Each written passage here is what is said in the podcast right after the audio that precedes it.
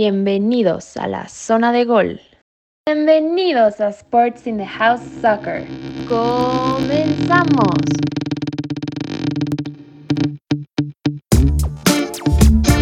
Hola amigos, bienvenidos una vez más. Nos alegra encontrarlos nuevamente aquí en una edición más de Sports in the House Soccer, el programa en donde nos vamos a dedicar a platicar sobre el mundo del balompié mundial. Les habla Alexis Rivera y junto a Axel El Sleep Rollo y a Roberto Vargas les vamos a contar lo más importante del mundo del fútbol. Antes que nada, hay que invitar a nuestro auditorio a que nos sigan en nuestras redes sociales, en Instagram y Facebook. Ahí estaremos subiendo noticias y lo más interesante del mundo del deporte. Igualmente los invitamos a que si es primera vez que nos sintonizan en YouTube o en otra plataforma digital, ya sea Spotify, Apple Podcast o Google Podcast, suscríbanse al canal, prendan la campanita, la campanita de notificaciones para que el canal siga creciendo. Muchas gracias compañeros. Vamos a iniciar el programa para que entren en la, dinámica con nosotros. Y la dinámica del día es, ¿qué jugadores piensan ustedes que pueden salir de su equipo? Puede ser jugadores que juegan en la liga española, jugadores que juegan en la liga mexicana. Déjenos en los comentarios qué jugadores de su equipo o de otro equipo piensan que puedan salir de sus respectivos equipos. Y hablando de esto, vamos a platicar sobre un tema sumamente interesante que está pasando en Europa y el caso de este jugador, un gran jugador que se llama Lionel Messi. Leo Messi terminó contrato el día 30 de, de junio. A partir del 1 de julio se convirtió en agente libre del equipo Blaurana Leo puede llegar al equipo que le plazca totalmente gratis. Y bueno, hay que platicar, eh, Roberto Axel, ¿cómo ven a Leo Messi que con esta... Bueno, pues el, mal paso que ha tenido con el equipo Blaugrana por los escándalos que ha tenido su, ex, expresidente, con los jugadores que le quitaron, le quitaron a su amigo Lucho Suárez. Se ve que Messi no está cómodo, sin embargo con la porta se ve un futuro. Tú que eres más partidario del equipo Blaugrana, Roberto, ¿crees que Leo Messi tenga la posibilidad de que se quede unos cuantos años más en el equipo Blaugrana o busque camino en Europa? Bueno, Leo Messi siempre ha ha manifestado el amor por, por el club, tanto el club hacia él, lleva toda su vida siendo futbolista culé, así que le acaban de traer a uno de sus grandes amigos, el Kun Agüero, un gran, un gran jugador, cierto, tiene una edad ya bastante grande para jugar en Europa, pero pues todavía puede hacer un, una dupla ahí muy, muy fuerte con, con Leo Messi y pues con esta nueva nueva regla en la liga de, de los salarios, pues tienen que reducir bastante los salarios para que Messi pueda puedan firmar el contrato de Leo Messi, así que esperemos que pronto se dé esa, esa firma. Y hablando del contrato, vamos a platicar sobre lo que pide Leo Messi. Leo Messi pide un acuerdo de dos temporadas por 300 millones de euros. Vaya cantidad de dinero. Y bueno, eh, vamos a desglosar ese contrato gracias a Josep Pedrerol en, el en su programa El Chiringuito en España. Hizo una pequeña fórmula que nos va a ayudar a entender más sobre este contrato que tiene con el equipo Blaugrana. Bueno, más bien que quiere con el equipo Blaugrana. Y es muy sencillo. Cada temporada Leo cobra 150 millones por temporada. De estos 150 millones, 75 millones son netos. O sea, esos 75 millones ya los tiene en su bolsillo. Y ahora lo que pide Messi y no perdona, no perdona ningún, ningún euro Leo Messi. Bueno, hay, que entender, ¿no? Que pide 300 millones de euros, pues va a cobrar lo mismo. 150 millones por temporada y 12 dos temporadas nada más va a jugar con el equipo Blaugrana. esto se va a pagar de la siguiente manera. El primer año, se puede decir que la primera temporada le van a pagar 100 millones de euros. En la segunda temporada le van a pagar otros 200 millones de euros. Y en la tercera temporada, en la que se convierte a gente libre y puede ser que se vaya del equipo Blaugrana, le van a pagar otros 100 millones de euros. Sin embargo, esos 100 millones de euros se van a pagar en otros dos años. Por lo tanto, el Barcelona le va a pagar los 300 millones de euros en cinco años. El Barcelona se va a endeudar con Leo Messi. Y lo importante aquí es que Leo Messi va a ganar lo mismo, va a cobrar lo mismo. 75 millones de euros netos. Axel, tú que eres más partidario del equipo madrileño del Real Madrid, del odiado rival, ¿cómo ves este contrato? Sabemos que Leo Messi es una estrella fantástica que nunca se va a pagar y que siempre va a estar pues en esa disputa, en ese debate de que quién es el mejor, si Leo Messi o Cristiano Ronaldo, ahorita ese no es el tema, pero ¿tú crees que sea justo este contrato para Leo Messi? Creo que sí es justo, aunque no sé si eso llame la atención de Messi.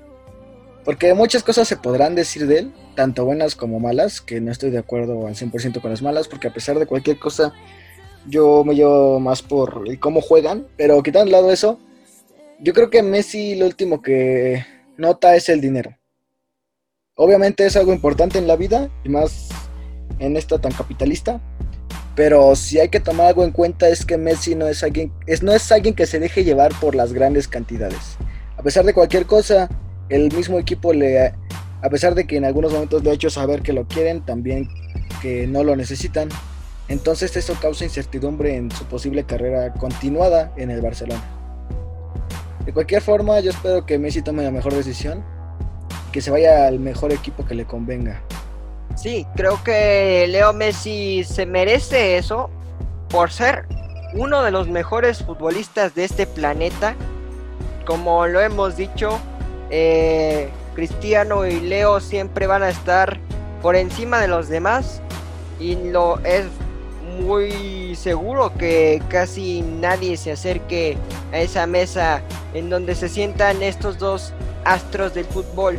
Analizando un poco de los números de Leo Messi, 17 temporadas con el equipo Blaugrana y siempre en la mayoría de, de los torneos que ha jugado ha metido más de 25 goles con el equipo Blaugrana. Son números estupendos.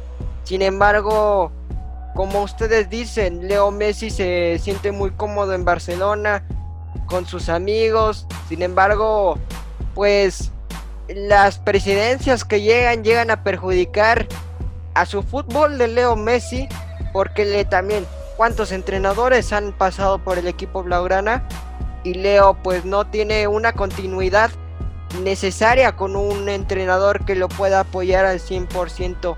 Vamos a cambiar de tema y vámonos con un tema más cercano a lo, a lo local, que es la Copa Oro. Y vamos a hacer énfasis pues a nuestro país, ¿no? Hay que hablar un poco de nuestro país, de México y de su fútbol.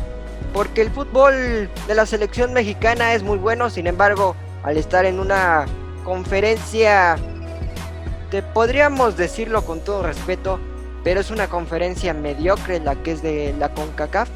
Entonces, hay que decirlo, México no puede competir todavía contra equipos como, como Francia, hay que decir Francia, Brasil, Argentina, porque se ve muy sometido ante estos equipos que tienen compromisos locales sumamente eh, fuertes. Y quiero platicar contigo, Axel. ¿Cómo ves a la escuadra tricolor ahorita? Ya habíamos platicado episodios antes eh, de que necesitan jugadores nacionalizados mexicanos pues para competir en esta clase de, de copas. Sin duda me deja una incertidumbre porque pues justo que ya hemos tocado un poquito el tema pasado de que de Funes Mori y todo el caso, pues ya nos demostró que es capaz de hacer cosas, cosas ch diría otro, otro jugador. Este, pero quitando de lado eso, yo creo que tiene la capacidad, únicamente es que lo sepan mover. Sí, Funes Mori es sumamente bueno y atrae su, su fútbol.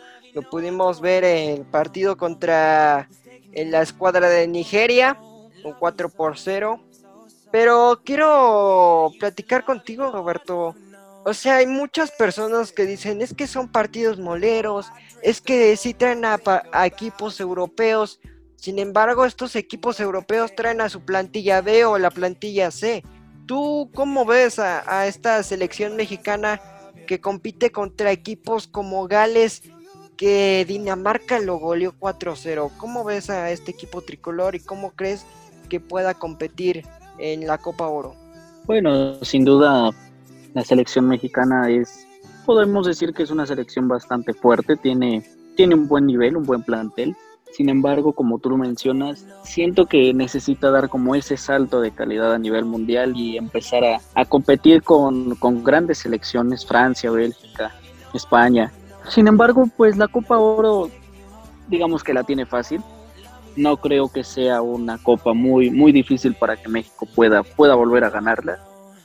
Así que esperemos que, que se dé, que gane la Copa Oro y y aspirar a, grandes cosas después de, esta Copa.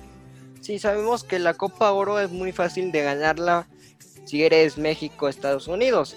Sin embargo, al enfrentarte tú como mexicano a Estados Unidos contra una selección estadounidense que tiene su plantilla aproximadamente 9 de 11 jugadores juegan en Europa, cuando tu plantilla apenas si completas los seis jugadores que juegan en Europa, eso es lo triste del fútbol mexicano, que no le da oportunidad a los jugadores más jóvenes, lo hemos platicado Axel tú y yo. Existen muchos mexicanos que tienen la posibilidad, tienen la virtud, tienen pues la fortaleza de pelear por su equipo y no les hacen caso, ¿no? Y pocos jugadores logran llegar a Europa eh, el caso más reciente es JJ Macías, que llega a una escuadra española. Sin embargo, lo que trae aquí es que llegan a escuadras que no son de nombres rimbombantes. No llegan tal vez a un Bayern Múnich, no llegan al Real Madrid, al Chelsea, como antes llegaban los jugadores. Ahora llegan como aquí a equipos de tabla media, tabla baja. Entonces, es triste escuchar jugadores se van, sin embargo llegan o equipos de segunda división o equipos de primera división que están peleando en descenso. Y quiero platicar contigo, Axel, justo esto, de que los jugadores estadounidenses tienen más eh, jugadores en Europa y los mexicanos no. Y lo demostraron en la final de la Nations Cup, eh, de la CONCACAF, en la final, que desgraciadamente la perdimos 3 a 2 contra la escuadra de los Estados Unidos, que además de nuestros errores, pues sabemos que el arbitraje en la CONCACAF es sumamente malo. ¿Tú cómo ves a esta escuadra de Estados Unidos que ves que le pueda dar eh, pelea a la escuadra mexicana, a esta escuadra de Estados Unidos, sin meter por el momento al arbitraje? Pues la verdad no sé, no sabría qué pensar. Eh, muchas personas a mi alrededor y de mi círculo externo, tanto interno, me han dicho que esta podría ser la, la el equipo este, estadounidense con gran fuerza este, para llegar a marcar una diferencia con su selección. No sabría decirlo, pero pues bueno, a pesar de cualquier cosa, el dinero todo lo puede. Pero pues yo le tengo fe al talento mexicano. No se va a pensarlo, pero y a pesar de que hay más jugadores europeos mismos de Estados Unidos a Europa, yo pensaría que México tiene la capacidad de poder ganar. Sí, concuerdo contigo. Creo que México tiene jugadores experimentados. Algunos se han ido a los Juegos Olímpicos. Sabemos que nosotros ya nos vestimos de oro. Sin embargo, eh, sabemos que los futbolistas que están ahorita pues necesitan apoyar más a, a, lo que son a los jóvenes que se quedan como Sepúlveda y otros jugadores. Y quiero pues que des tu opinión Roberto, ¿cómo ves a esta escuadra que, que, pueda jugar contra equipos como Estados Unidos que le pueda dar batalla en esta Copa Oro? Bueno, cabe mencionar que la selección de Estados Unidos no contará con sus estrellas, con todas sus estrellas a, de Europa. Jugará, podemos decir que con una selección B, no con todas sus estrellas como Christian Pulisic, Serginho Dest, Weston McKinney. Así que, por otro lado, la selección mexicana pues ha participado en muchos mundiales y tiene esa experiencia de, de jugar mundiales, algo que la selección estadounidense y sus jóvenes, cierto, tienen mucho, mucho potencial y pueden llegar a ser grandes jugadores, pero no tienen la experiencia de jugar a nivel un nivel de un mundial contra selecciones grandes como lo ha hecho México. Concuerdo contigo, creo que jugadores que juegan mucho tiempo en Europa te ayuda, te beneficia, sin embargo si no tienes experiencia al enfrentarte a equipos, sea europeos, sea sudamericanos, en copas del mundo, va a perjudicar tu juego, ¿no? Creo que el estilo de juego de los mexicanos, ese esa emoción, esa pasión y esa frustración que no hemos logrado pasar al quinto partido, creo que lo demuestran que siempre quieren pelear y pelear por más. Y bueno, lo ha demostrado mucho la selección mexicana y ahora hay que ver si la selección de los Estados Unidos puede ayudar a su selección a pasar del quinto partido y llegar, que te gusta, una final o una semifinal de, de una Copa del Mundo. Vamos a hablar sobre lo, la fase de grupos de la Copa Oro que tiene México. México aún está por definirse quién se va a enfrentar este sábado 10 de julio, si se va a enfrentar contra las Guayanas francesas o a Trinidad de y Tobago. Ya en la jornada 2 de la fase de grupos se enfrenta a Curazao y termina la fase de grupos enfrentándose al Salvador. Sabemos que es una fase de grupos en la que México pueda obtener nueve puntos a comodidad y a golear. Sin embargo, si México se sigue confiando, y esto hay que repetirlo muchas veces, si te sigues confiando, hasta el equipo de Curazao te puede dar la sorpresa y eliminarte de la Copa Oro. Hay que tener mucha paciencia, hay que creer en los jóvenes y lo importante es creer en sí mismo para lograr eh, en los objetivos que tienen ahorita, que es ganar la Copa Oro y posteriormente llegar a la Copa del Mundo. Vamos a cambiar de tema y vamos a hablar sobre, pues ya, la locura que está pasando en Europa, que se llama la Eurocopa 2020. Y vamos a, a contar, eh, analizar pues, los cuartos de final de la Eurocopa. Estamos viviendo en este momento las semifinales, pero vamos a hablar y vamos a analizar de los cuartos de final de la Eurocopa. Y los, resultados fue que Suiza cayó ante España en penales 3 a 1. Bélgica, eso fue la sorpresa, que Bélgica no le pudo ganar a Italia. Italia le lo pasó 2 a 1. A Dinamarca le ganó un 2 por 1 a República Checa. Y bueno, goleada por parte de los ingleses a la escuadra ucraniana 4 por 0. Axel, quiero que me cuentes qué te pareció estos resultados de los cuartos de final, un poco más acercado a lo que es lo más lógico o también dieron un poco de sorpresas. Pues no hubo nada fuera de lo habitual. Eh, los grandes de Europa, pues siendo los grandes de Europa. Pero, pues como bien lo has dicho y como lo, somos todos conscientes, la Eurocopa no es un torneo normal no es algo que tenga algo esperado. Es como bien lo sabemos, algo inesperado. Algo con muchos, muchas diferencias, muchos golpes, muchas altas, muchas bajas. Y sin duda algo muy, muy, muy sensacional. No podemos esperar nada más que todo tipo de sorpresas en la Eurocopa. Tanto así como que un equipo muy pequeño le gane a uno muy grande, como ya sabemos la situación. Sí, vaya que esta Eurocopa ha sido una locura. y nadie se imaginaba que Dinamarca o República Checa se estaban peleando un boleto para la semifinal. Hoy por hoy Dinamarca le ganó y pues ya está en la semifinal, se van a enfrentar contra Inglaterra. Y vaya, lo más importante aquí es que por fin la gente ya está llegando a los estadios, obviamente pues es Europa, hay un mejor control de esta pandemia mundial que estamos viviendo, entonces las posibilidades de que la gente pueda entrar a un inmueble tan grande como es el de Wembley, pues hay una posibilidad sumamente alta.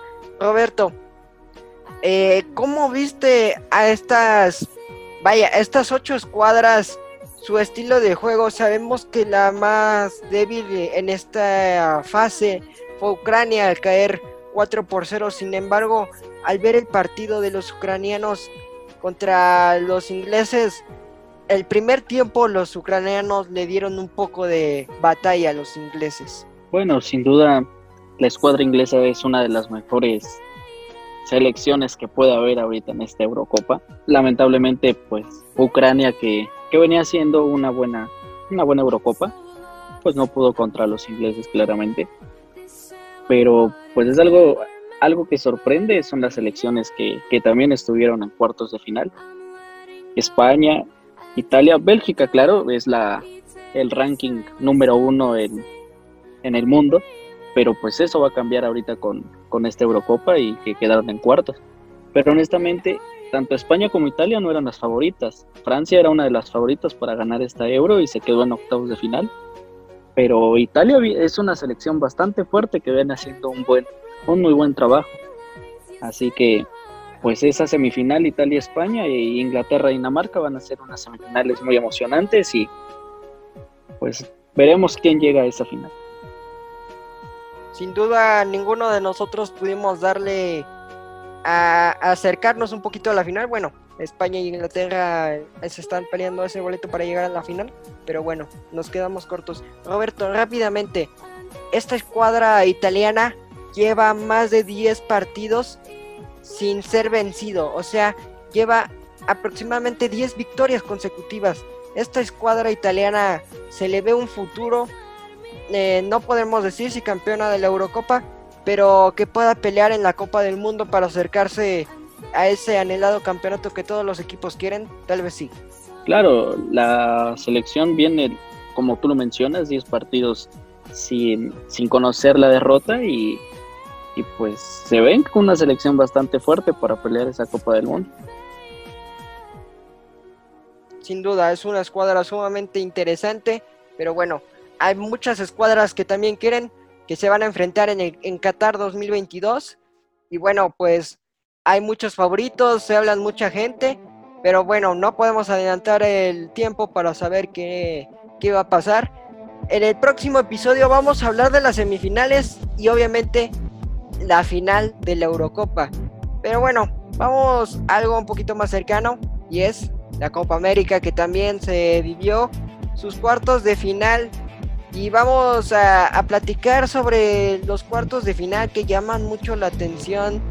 Eh, vaya, lo de Brasil quedando 1 a 0 contra Chile da a destacar, ¿no, Axel? Sin dudas, ya que sabemos pues cómo es cada equipo, pero sí esperamos algo fuerte de a pesar de que pues la Copa América no no esté al nivel de la Eurocopa, pues sí se espera lo normal. Espero que, pues, como ya habíamos quedado, platicado, eh, el ganador termine siendo un buen equipo, vaya. También lo, lo importante aquí, y, y es, no se podría decir impresionante, sino que es muy atractivo que equipos como Perú, que antes eh, no pasaban ni de la fase de grupos de la Copa América. Ahora están peleando eh, torneos consecutivos para llegar por lo menos a competir contra equipos en la final o en la, eh, por el partido de la, de la tercera posición. Eso es lo más interesante de esta escuadra peruana. Pero quiero platicar contigo, Roberto, sobre los demás partidos. El de Uruguay y el de Argentina. Uruguay se queda otra vez a nada de poder pasar a la siguiente fase. Un 0 por 0 que se van a penales y desgraciadamente, bueno, afortunadamente por para el equipo colombiano, desafortunadamente para el equipo uruguayo, pues un 4 por 2 que va a quedar eh, registrados y bueno, con la escuadra argentina sabíamos que Ecuador tenía un nivel por debajo de lo esperado contra Argentina y bueno, Argentina demostró que es un amplio candidato a llevarse la Copa América. Sí, claro. Argentina viene haciendo un papel impresionante en esta Copa América. Simplemente las estadísticas que tiene Lionel Messi en, ahorita en esta Copa América son impresionantes. Pero pues me sorprende mucho Perú. Perú peleó un boleto a la final contra Brasil. Así que honestamente siento que Argentina puede llevarse esta Copa América y estoy un poquito en desacuerdo con Axel en cuestión de que no la Copa América no está al mismo nivel que la Eurocopa. Grandes futbolistas tanto en Brasil como en Argentina han sido de los mejores del mundo, algo que no ha tenido mucho en Europa.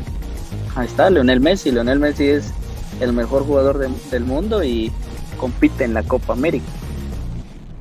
Brasil tiene cinco copas del mundo y compite en la Copa América, así que siento que estas dos grandes selecciones pues pueden competir muy bien con equipos como Francia, Bélgica, Portugal, España, Italia, así que pues será muy interesante ver quién llega a la final. Sí, como dices, concuerdo contigo, creo que estas escuadras son, se cuentan con los dedos, hay que contarlo, y se cuentan con los dedos las escuadras que puedan competir contra escuadras europeas, sea, supongamos, España, eh, Portugal, Inglaterra, Francia, Alemania, pues estas escuadras sudamericanas siempre se están peleando los campeonatos contra los europeos y es a destacar. Y quiero platicar con ustedes hay mucha polémica alrededor de esta Copa América porque el arbitraje sigue siendo muy malo en este continente americano y parece que eh, beneficiando a equipos, no voy a decir nombres, sin embargo, esto en vez de ayudar a equipos, perjudica a lo que es del fútbol. Axel, ¿tú qué opinas? Pues se sabe de cierto equipo que dicen, no lo sabe, que se tiene comprada la final pero pues, quién sabe qué pueda suceder. Ya sabemos que en el fútbol nada es predecible.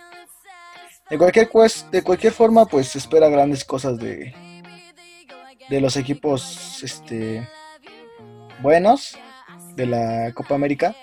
Así que pues ya veremos qué procede. De cualquier forma yo espero, aunque sea una final digna. Esperemos que se lleve una final digna, como tú dices, que sea muy atractiva. Roberto, rápidamente quiero hacerte esta pregunta. ¿Tú ves eh, o en un futuro cercano que nuevamente la escuadra mexicana pueda volver a competir en estas competiciones sudamericanas?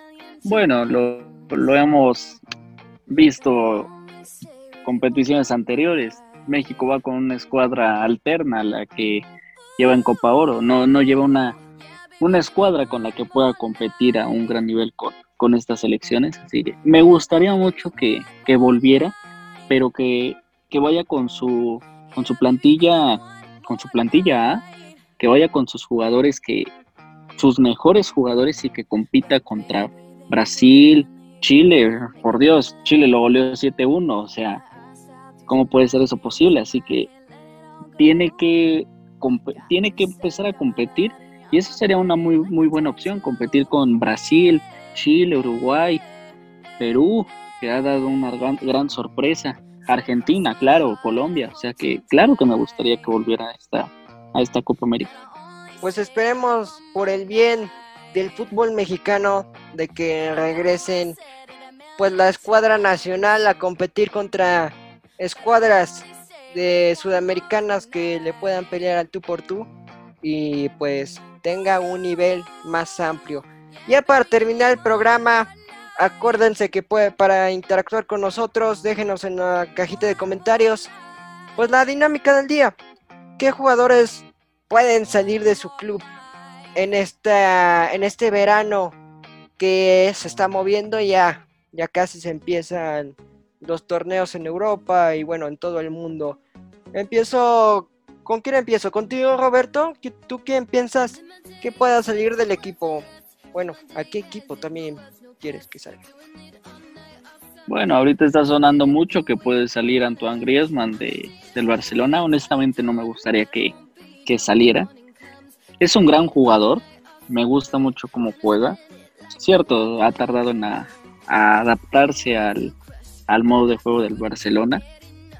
Está a la sombra de Messi claramente.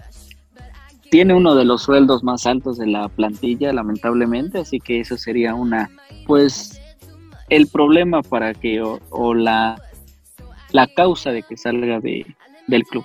Antoine Griezmann se dice mucho de que va a ser el nombre más rimbombante en esa lista que tiene el Barcelona para vender.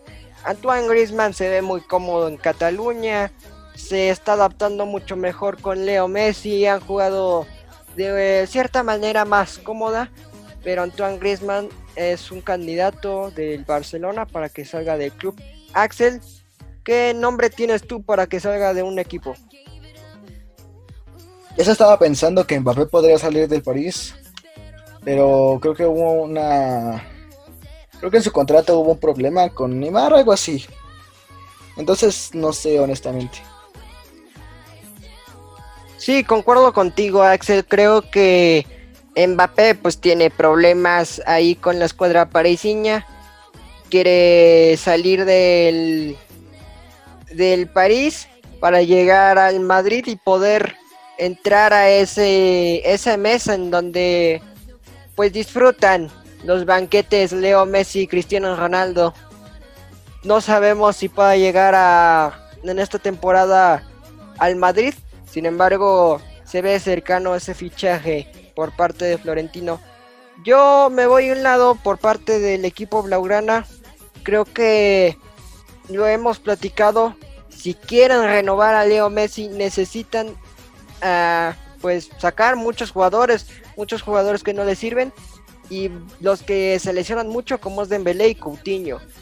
Dembélé y Coutinho llegan como, llegaron como promesas al Fútbol Club Barcelona y desgraciadamente no han dado el ancho para apoyar a Leo Messi. Desgraciadamente, en vez de apoyar a Leo Messi, perjudican a Leo Messi y no hacen que el equipo fluya y juegue muy bien.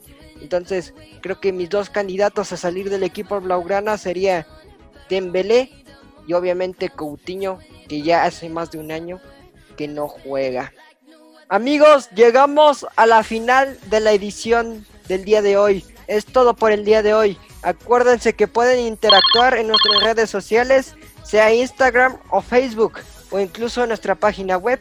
Estaremos viendo todos sus comentarios y opiniones. Al igual, acuérdense de suscribirse al canal, prendan la campanita de notificaciones, denle like si les gustó el video y compártanlo con todos sus amigos, ya que vendrán muchos programas más en esta su casa, Sports in the House. En nombre de Axel Arroyo, Roberto Vargas, Diego Álvarez en producción, les habla Alex Rivera. Hasta la próxima. Cuídense.